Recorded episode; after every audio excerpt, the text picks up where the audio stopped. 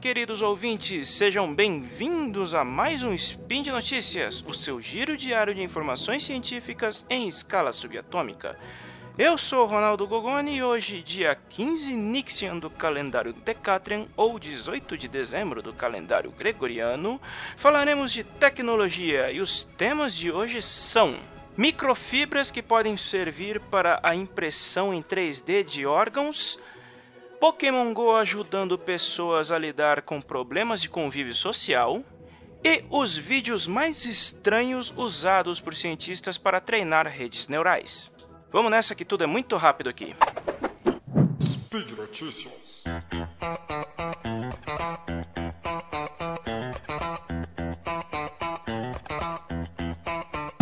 Vamos lá, a primeira pesquisa foi publicada por dois cientistas da Universidade de Pensilvânia, referentes a uma pesquisa voltada na criação de uma microfibra específica para a criação de estruturas que, po uh, que possam servir para impressão em 3D de órgãos para reduzir a necessidade de transplantes humanos. O motivo é simples: a maior parte, ou melhor, é, quase todos os tecidos de complexos de transplante que utilizamos hoje, de seja corações, rins, tendões, pele, tudo que, o que se aplica no processo de transplantes hoje, eles vêm ou de doadores vivos, como é o caso dos rins, na maioria das vezes, ou de doadores mortos.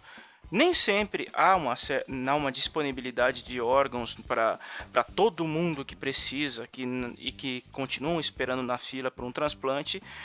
Então, já há alguns anos, alguns pesquisadores buscam formas de substituir órgãos com problemas de pacientes utilizando um método de impressão 3D. Em algumas ocasiões, em algumas ocasiões já foram testados já foram testados meios de cultivar tecido vivo utilizando estru estruturas ou impressas ou reutilizadas para fazer para para produzir os, os órgãos necessários. Essa pesquisa apresentada por esses dois pelos por esses dois cientistas do Penn State, ele apresenta um, um apresenta um novo método utilizando uma combinação de impressão 3D com o que eles chamam de electrospinning, que consiste em usar uma descarga elétrica para girar tramas nanométricas, seja, tanto de, seja de uma, de uma solução quanto de polímeros derretidos. Para que isso? Quando você pensa numa, numa, numa impressão 3D, você pensa que a, a peça normal que uma impressora 3D faz hoje, seja de plástico ou de outro produto, é maciça. Um órgão não. Um órgão vivo precisa de uma estrutura em que ele possa ser construído em volta, de modo que ele venha a funcionar adequadamente. Para você imprimir um órgão, seja um coração ou um rim, você precisa de uma estrutura forte e flexível ao mesmo tempo que você vai utilizar para cultivar o tecido vivo em volta dela. Obviamente, utilizando células tronco que possuem a maleabilidade necessária para se adaptar em tecidos que vocês que, o, que os médicos precisam para aquele órgão em específico. A pesquisa apresentada, ela é maleável o suficiente utilizando os métodos que eles apresentaram através de uma combinação com uma micro uma bioimpressora com, que utiliza método de bioextrusão já, já se provou suficientemente apurado para que, em tese, permita o cultivo de tecidos complexos diferentes, como ossos, a cartilagem ou, ou, outros, ou outros tecidos mais sensíveis, de, dependendo da aplicação. A impressora que eles usam no método pode depositar um padrão preciso de fibras em três dimensões de modo a, folda, uh, de modo a formar um molde de hidrogel onde as células vão crescer. Uma vez que o tecido foi formado, o molde é dissolvido e deixa apenas o tecido da estrutura próprio para o uso. Se eles precisam de dois tecidos diferentes, como músculos e tendões, por exemplo, a impressora 3D pode alterar o padrão, o padrão da trama de modo que a transição seja simples para as, para as células apropriadas. No, no fim das contas, o resultado é uma, é uma estrutura para o cultivo das células que vão formar o órgão, basicamente naturalmente formada.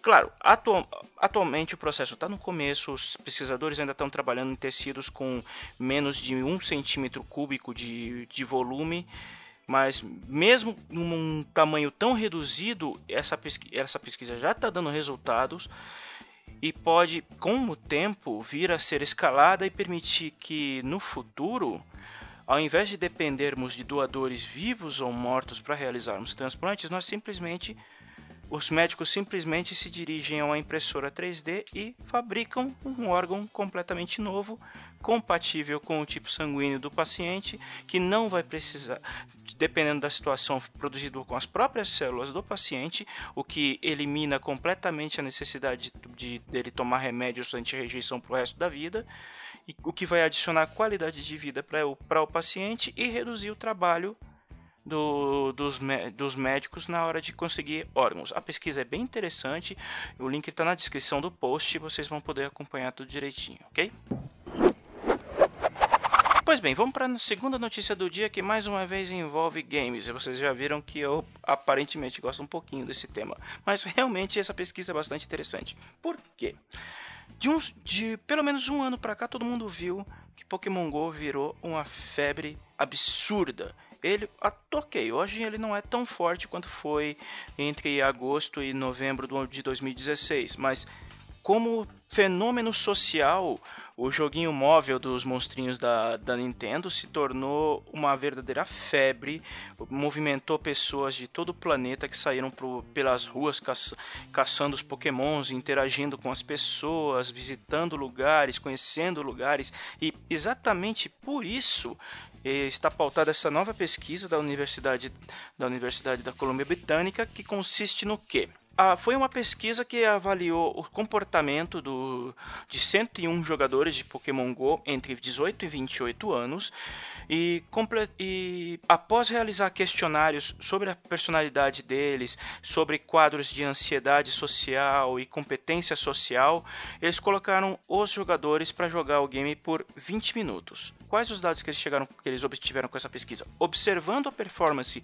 dos jogadores nos games, no game, os pesquisadores descobriram que os participantes mais extrovertidos, mais expansivos, os que têm melhores conexões sociais, eles pegavam, eles eram capazes de capturar mais pokémons, eles visitavam mais pokéstops e, e viajavam a distâncias muito maiores do que os jogadores que se descreviam como introvertidos socialmente.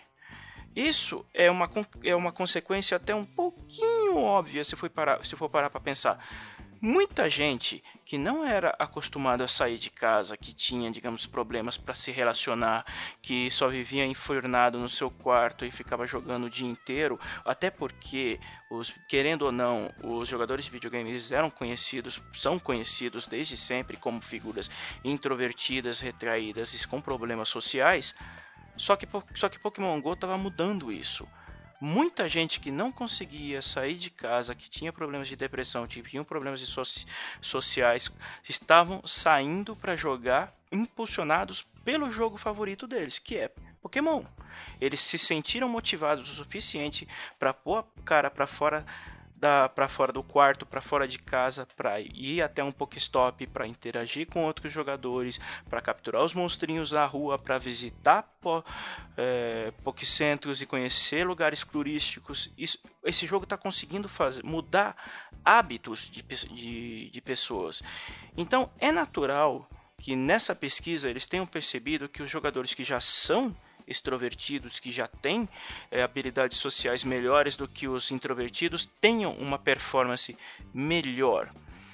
Os pesquisadores descobriram que os jogadores mais introvertidos, eles, apesar de estarem interagindo com o jogo e saindo mais, eles ainda detêm alguns certos medos, principalmente do que as outras pessoas pensam deles. Eles têm medo que as pessoas na rua vão julgar eles por eles estarem jogando aquele joguinho de, mal, de, de pegar monstrinho no meio da rua.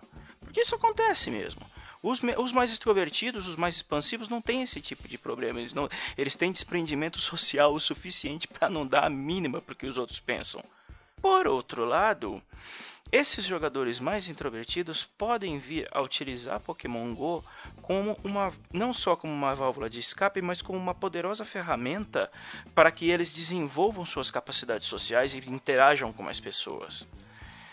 Porque se, eles podem, esses jogadores podem começar a se comunicar apenas com o seu ciclo de amigos, aquela rodinha pequenininha. Com, eles combinam com os jogadores na internet, combinam, é, marcam de ir todos num lugar só e se encontram ali. Mas com o tempo eles vão querer continuar jogando, então eles vão procurar ir para outros lugares, eles vão procurar explorar a área em que eles moram, eles vão ou eventualmente entrar em contato com outras pessoas fora do grupo deles. Eles podem abrir, se de repente se abrir a uma conversa com um completo estranho, porque esse estranho também está jogando aquele game que ele gosta, da, daqueles personagens que ele gosta. E isso é muito importante porque não, não só para os jogadores que vai ajudar, mas também vai ajudar a imagem dos, dos games como um todo, que por muito tempo foram estereotipados como, como ferramentas prejudiciais. Aqui nós estamos vendo, desde o ano passado, o caso de que, em que Pokémon GO está servindo como uma grande ajuda para quem tem problemas sociais, e isso é muito importante. Então, sugiro que vocês leiam a, a pesquisa, ela é, ela é bem extensa, bem detalhada e, e bastante interessante interessante e vocês vão gostar muito de saber que um, que um joguinho de celular está ajudando muita gente por aí. Para encerrar, vamos falar mais uma vez sobre redes neurais. Vocês sabem que a base de uma rede neural é você fornecer ela uma quantidade absurda de dados para que os algoritmos programados para isso analisem é, analisem, tabulem, mastiguem, mastiguem, digiram e aprendam com aqueles dados de modo que eles possam identificar casos, é, imagens, vídeos, é, diagnósticos e qualquer outra coisa para os quais elas forem expostas posteriormente. Mas o que ninguém para para pensar é como que uma inteligência artificial, uma rede neural é treinada. Como que você treina uma rede para ela reconhecer é, certos elementos em vídeos, por exemplo? É, alguma algum elemento que você queira que ela identifique como bom ou como ruim, como algo que pode ser, pode vir a ser é, aprovado, como por exemplo os algoritmos que o, dos vídeos do YouTube, quando eles reconhecem algumas coisas nos vídeos que podem ser atraentes para um certo público, ou quando eles reconhecem algo que deve vir a ser barrado. Como que você faz isso? Obviamente que a primeira coisa que você pensa é você sub, é submeter uma quantidade enorme de vídeos e de GIFs para que você venha a treinar a rede neural de forma que ela aprenda a reconhecer certos elementos nesses vídeos, certos verbos, certas ações que as pessoas repetem. Por exemplo, o, o ato de remover alguma coisa, puxar um puxar o pedaço de algo, arrancando uma, uma capa ou uma pele de algo. Mas você, você pode fazer com que a rede neural entenda isso de uma forma, mas você precisa fazer com que ele cubra várias formas de, do, daquele verbo ser aplicado. O que nos leva a um banco de dados gigantesco de vídeos e de GIFs, principalmente GIFs, fornecidos de forma para que redes neurais, em geral, possam vir a reconhecer verbos. Por exemplo, o verbo remover. Você, você tem casos, por exemplo, tanto, digamos assim, de é, um apicultor removendo um pedaço de uma fava de uma, fa de uma fava de uma, de uma caixa de cheia de abelhas, de uma colmeia no caso, ou um outro vídeo em que você vê uma pessoa arrancando a, pe a película de proteção do capô de um carro. Você tem, você, você tem casos de vídeo de diversos tipos.